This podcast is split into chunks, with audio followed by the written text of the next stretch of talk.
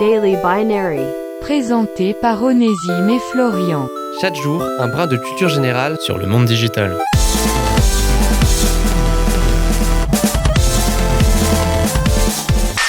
Aujourd'hui, dans Daily Binary, on va faire un retour sur les différentes générations de la téléphonie mobile. 3G, 4G, 5G, on les entend presque tous les jours, mais que veulent dire ces termes exactement? Tout commence dans les années 70 avec l'avènement de la création qui changera à tout jamais la face de l'humanité, le téléphone portable.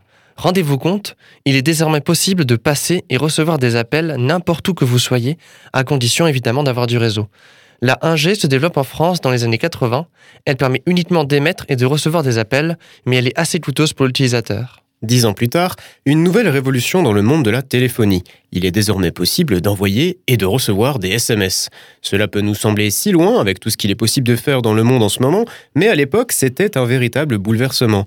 Dans les années 90, c'est le début de la 2G. Vient ensuite ce qui marquera à jamais une fracture entre le monde d'avant et le monde d'après, l'apparition de la 3G.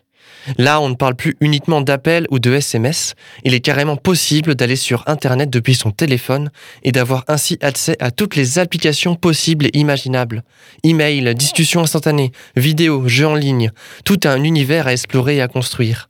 Les années 2000 voient le lancement de la 3G en France. Les générations d'après ne verront pas forcément de grandes améliorations, pour la 4G, on parle d'Internet très haut débit et la 5G d'Internet ultra haut débit. Cela améliore globalement les performances mais ne révolutionne pas vraiment l'utilisation qu'on en fait.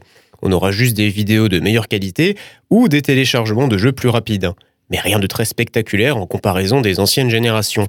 À un rythme d'une génération tous les 10 ans, on se demande comment les développeurs du numérique réussiront à nous impressionner avec la 6G prévue déjà d'ici 2030. C'était Daily Binary Rendez-vous demain pour une nouvelle dose de culture générale sur le monde digital.